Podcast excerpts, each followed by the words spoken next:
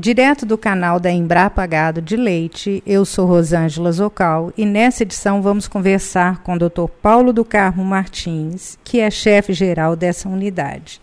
Dr. Paulo, essa nova onda do leite 4.0, você acha que vai chegar no campo?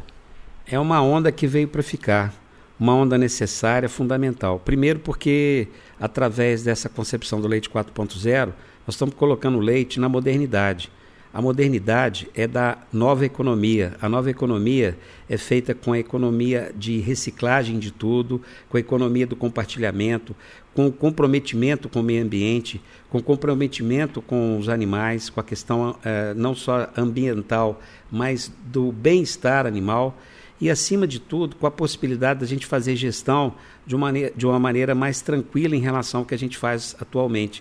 Boa parte das decisões na propriedade leiteira ainda é feita no olho, e o olho erra.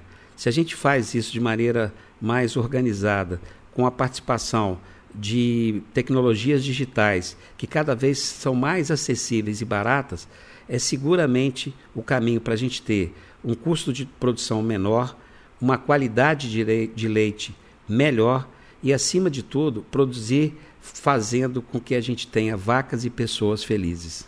Para finalizar esse episódio, gostaria de convidar você a visitar os cursos online da Embrapa. Entre no site www.ead.cnpgl.embrapa.br ou você pode entrar também e se inscrever na rede de pesquisa e inovação do leite, que é a nossa Happy Leite.